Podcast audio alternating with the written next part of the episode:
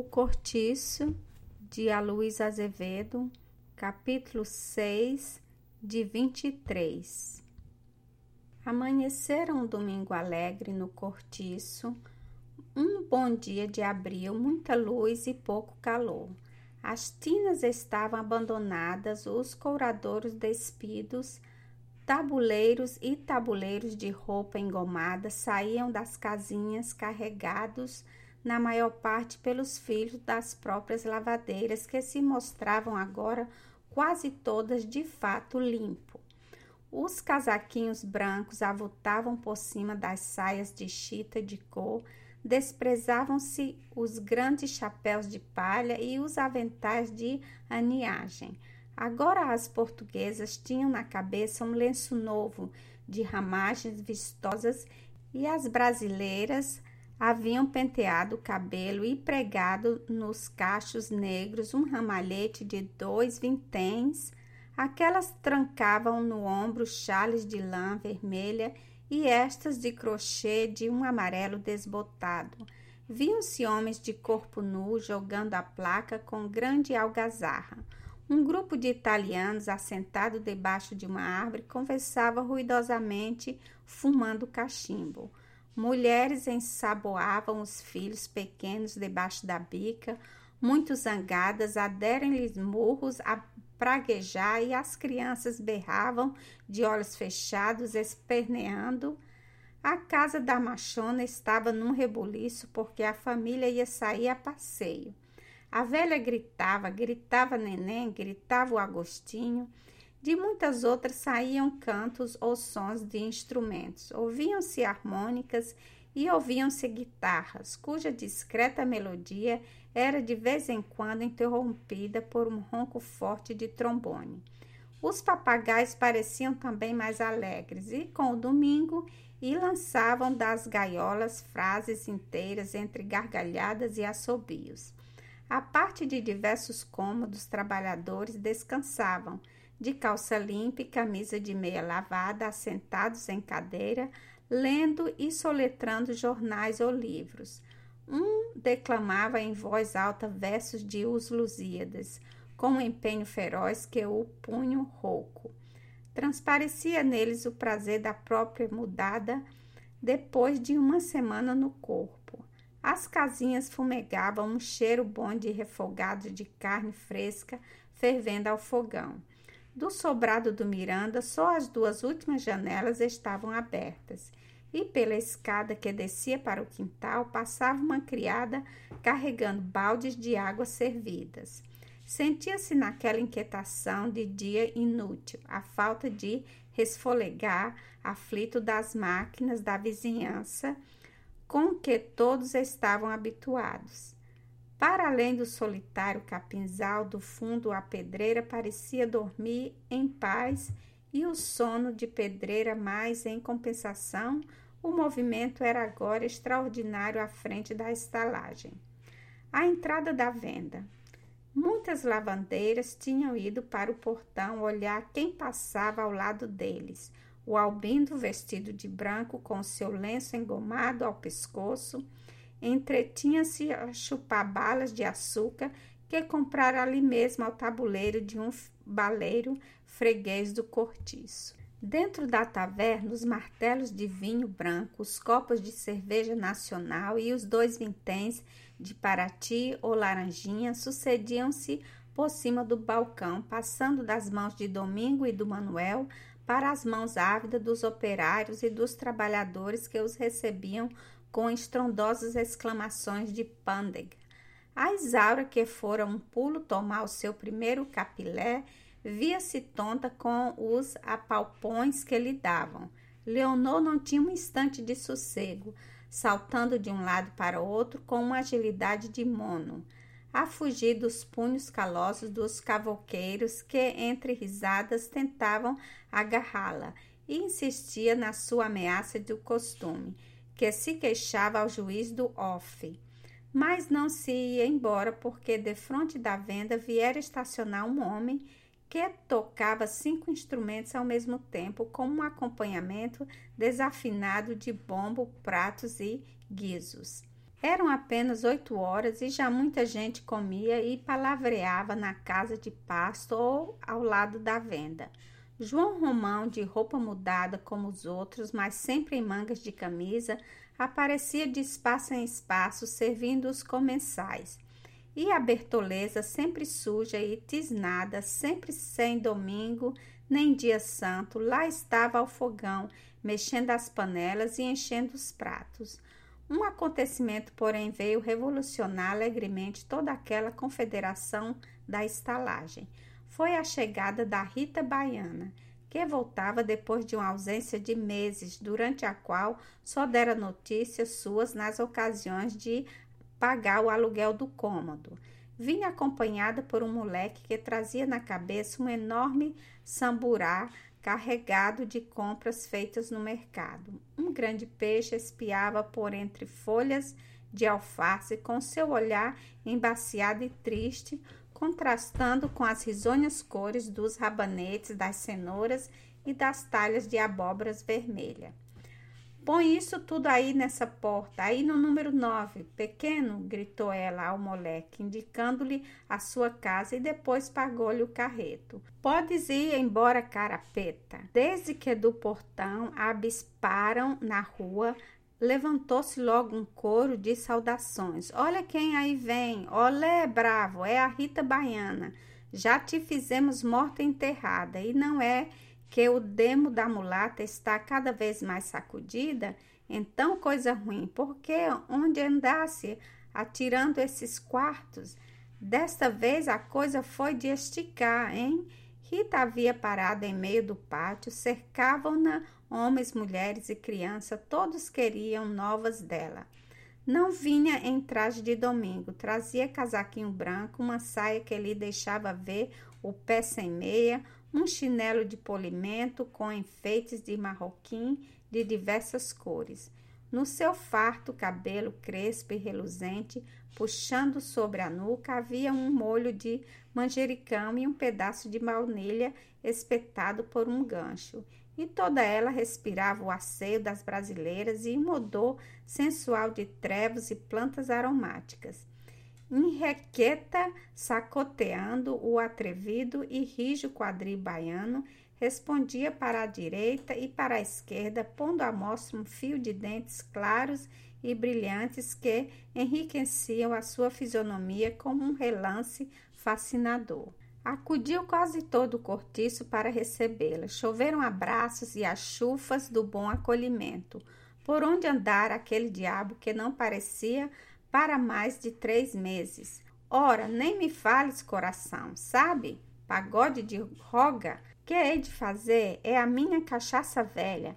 Mas onde estivesse tu enterrada tanto tempo, criatura? Em Jacarepaguá. Com quem? Com o firmo. Oh, ainda dura isso? Cala a boca, a coisa agora é séria. Qual? Quem mesmo? Tu? Passa fora.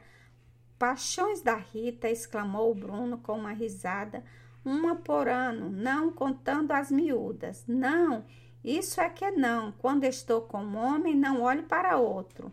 Leocádia, que era perdida pela mulata, saltara-lhe ao pescoço ao primeiro encontro e agora, defronte dela, com as mãos nas cadeiras, os olhos úmidos de emoção, rindo, sem se fitar de vê-la, fazendo perguntas sobre perguntas. Mas por que não te metes tu logo por uma vez com o firmo? Por que não te casas com ele? Casar? protestou a Rita. Nessa não cai a filha do meu pai. Casar? Livra? Para quê? Para arranjar cativeiro? Um marido é pior que o diabo. Pensa logo que a gente é escrava. Nada qual, Deus te livre. Não há como viver cada um senhor e dono do que é seu e sacudiu todo o corpo no movimento de desdém que lhe era peculiar. Ora só que peste, consignou Augusta, rindo muito mole na sua honestidade preguiçosa. Esta também achava infinita graça na Rita Baiana e seria capaz de levar um dia inteiro a vê-la dançando o chorado. Florinda ajudava a mãe preparar o almoço quando lhe cheirou que chegara a mulata e veio logo correndo a rir-se desse longe, cair-lhe nos braços a própria marciana. de seu natural, sempre triste e metida consigo, apareceu à janela para saudá-la. A das dores, com as saias arrepanhadas no quadril e uma toalha por cima amarrada pela parte de trás e servindo de avental, o cabelo ainda por pentear, mais entrochado no meio da cabeça, abanou a limpeza que fazia em casa e veio ter com a Rita, para dar-lhe uma palmada e gritar-lhe no nariz. Desta vez tomaste um farto, hein, mulata assanhada? E ambas, a caírem no riso, abraçaram-se em intimidades de amigas que não têm segredo de amor uma por a outra. A bruxa veio em silêncio apertar a mão de Rita e retirou-se logo. Olha a feiticeira, bradou esta última, batendo no ombro da idiota. Que diabo você tanto reza, tia Paula? Eu quero que você me dê um feitiço para prender meu homem. E tinha uma frase para cada um que aproximasse. Ao ver Dona Isabel, que apareceu toda cerimoniosa na sua saia, da missa e com seu velho chale de Macau, abraçou-a e pediu-lhe uma pitada que a senhora recusou resmungando. Sai daí, diabo, cadê Pombinha? perguntou a mulata. Mas nessa ocasião, Pombinha acabava justamente de sair de casa, muito bonita e asseada, com um vestido novo de cetineta, as mãos ocupadas com o livro de rezas, o lenço e a sombrinha. Ah, como está chique! exclamou a Rita, maneando a cabeça. É mesmo uma flor. E logo que Pombinha se pôs ao seu alcance, abraçou-lhe a cintura e deu-lhe um beijo. O João Costa, se não te fez feliz com os anjos, sou capaz de abrir-lhe o casco com o salto do chinelo. Juro pelos cabelos do meu homem. E depois, tornando-se séria, perguntou muito em voz baixa a dona Isabel: Já veio? Ao que a velha respondeu negativamente com um desconsolado e mudo abanar de orelhas. O circunspecto Alexandre, sem querer declinar de sua gravidade, pois que estava fardado e pronto para sair, contentou-se em fazer com a mão um cumprimento à mulata, ao qual retrucou essa com uma continência militar e uma gargalhada que o desconcertaram. Iam fazer comentários sobre o caso, mas a Rita, voltando-se para o outro lado, gritou: Olha o velho Libório, como está cada vez mais duro, não se entrega por nada ao demônio do judeu. E correu para o lugar onde estava aquecendo-se ao sol de abril, um octogenário seco que parecia mumificado pela idade, a fumar um resto de cachimbo cujo pipo desaparecia na sua boca já sem lábios. É, ei, fez ele quando a mulata se aproximou. Então, perguntou Rita, abaixando-se para tocar-lhe no ombro. Quando é o nosso negócio? Mas você há de deixar-me primeiro abrir o balzinho de folha. Libório riu-se com as gengivas, tentando apalpar as coxas da baiana por caçoada, afetando luxúria. Todos acharam graça nesse pantomice do velhinho e então a mulata, para completar a brincadeira, deu uma volta, entufando as saias e sacudindo-se depois sobre a cabeça dele, que se fingiu indignado a fungar exageradamente. E entre a alegria levantada pela sua reaparição no cortiço, a Rita deu conta de que pintar a sua ausência disse o muito que festou em Jacarepaguá e em tudo que fizera pelo carnaval. Três meses de folia e, afinal, baixando a voz, segredou às companheiras que à noite teria um pagodinho de violão, podia contar como certo. Esta última notícia causou verdadeiro júbilo no auditório. As patuscadas da Rita Baiana eram sempre as melhores da estalagem. Ninguém como o diabo da mulata para armar uma função que ia apenas tantas da madrugada, sem saber a gente como foi que a noite se passou tão depressa. Além de que era aquela franqueza, enquanto houvesse dinheiro ou crédito, ninguém morria com a tripa mancha ou com a goela seca.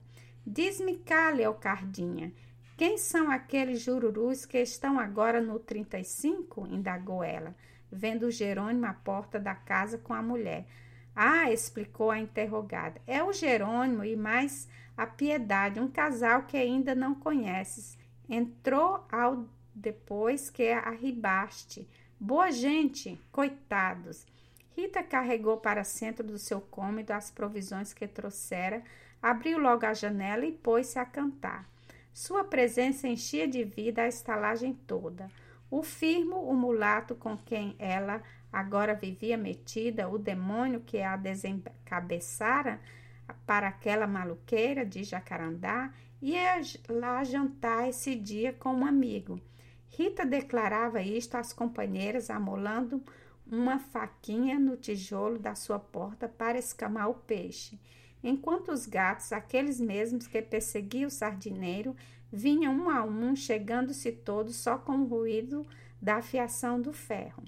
Ao lado direito da casinha da mulata do número 8 e das dores, preparava-se também para receber nesse dia o seu amigo e dispunham-se a fazer uma limpeza geral nas paredes, nos tetos, no chão e nos móveis antes de meter-se na cozinha. Descalça, com a saia levantada até o joelho, uma toalha na cabeça, os braços arregaçados, vinham-na passear de carreira de casa para a bica e da bica outra vez para casa, carregando pesados baldes cheios de água, e daí pouco apareciam ajudantes gratuitos para os arranjos do jantar. Tanto ao lado das, das dores como do lado da Rita Baiana, o Albino encarregou-se de varrer e arrumar a casa desta, entretanto que a mulata ia para o fogão preparar os seus quitutes do norte, e veio a Florinda, e veio Leocárdia, e veio Augusto, impaciente todos elas pelo pagode que havia de sair à noite depois do jantar. Pombinha não apareceu durante o dia porque estava muito ocupada aviando a correspondência dos trabalhadores e das lavadeiras, serviço este que ela deixara para os domingos. Numa pequena mesa coberta por um pedaço de chita com o tinteiro ao lado da caixinha de papel, a menina escrevia enquanto o dono ou dona da carta ditava em voz alta o que queria mandar dizer à família, ou algum mal devedor de roupa lavada, e ia lançando tudo no papel, apenas com algumas ligeiras modificações para melhor do modo de exprimir a ideia. Pronta uma carta sobrescritava-se entregava ao dono e chamava por outro, ficando a sós com uma de cada vez, pois que nenhum deles queria dar o seu recado em presença de mais ninguém senão de Pombinha. De sorte que a pobre rapariga ia acumulando no seu coração de donzela toda a súmula daquelas paixões, daqueles ressentimentos, às vezes mais fétidos do que a evaporação de um lameiro em dias de grande calor. Escreva lá, minha pombinha, disse junto dela um cavoqueiro, coçando a cabeça. Mas faça letra grande que é para melhor entender. Diga-lhe que não mando desta feita o dinheiro que me pediu, porque agora não tenho. Estou muito acossado de apertos, mas que eu lhe prometo para o mês. Ela que se vá arranjando por lá. Eu cá, sabe Deus, como me coço, e que, se o Luiz, o irmão, resolver de vir, que me mande dizer com tempo para ver se lhe dá furo a vida por aqui. Que isto de vir sem ainda ter ponde. É fraco negócio porque as coisas por cá não correm lá para que digamos. E depois que a Pombinha escreveu, acrescentou que eu tenho sentido muito a sua falta dela, mas também sou o mesmo e não me meto em porcarias e relaxamento, e que tenciono mandar buscá-la logo que Deus me ajude e a Virgem, que ela não tem de que se arrelhar por modo do dinheiro não ir desta, que, como lá diz o outro, quando não há, ele o rei o perde. Ah, e esquecendo, quando a Libânia é tirada aí o juízo, que a Libânia se atirou aos cães e faz hoje má vida na rua de São Jorge. Que se esqueça dela por vez e perca o amor às duas coroas que lhe emprestou. E a menina escrevia tudo, apenas interrompendo o seu trabalho para fitar com a mão no queixo o cavoqueiro à espera de novas frases.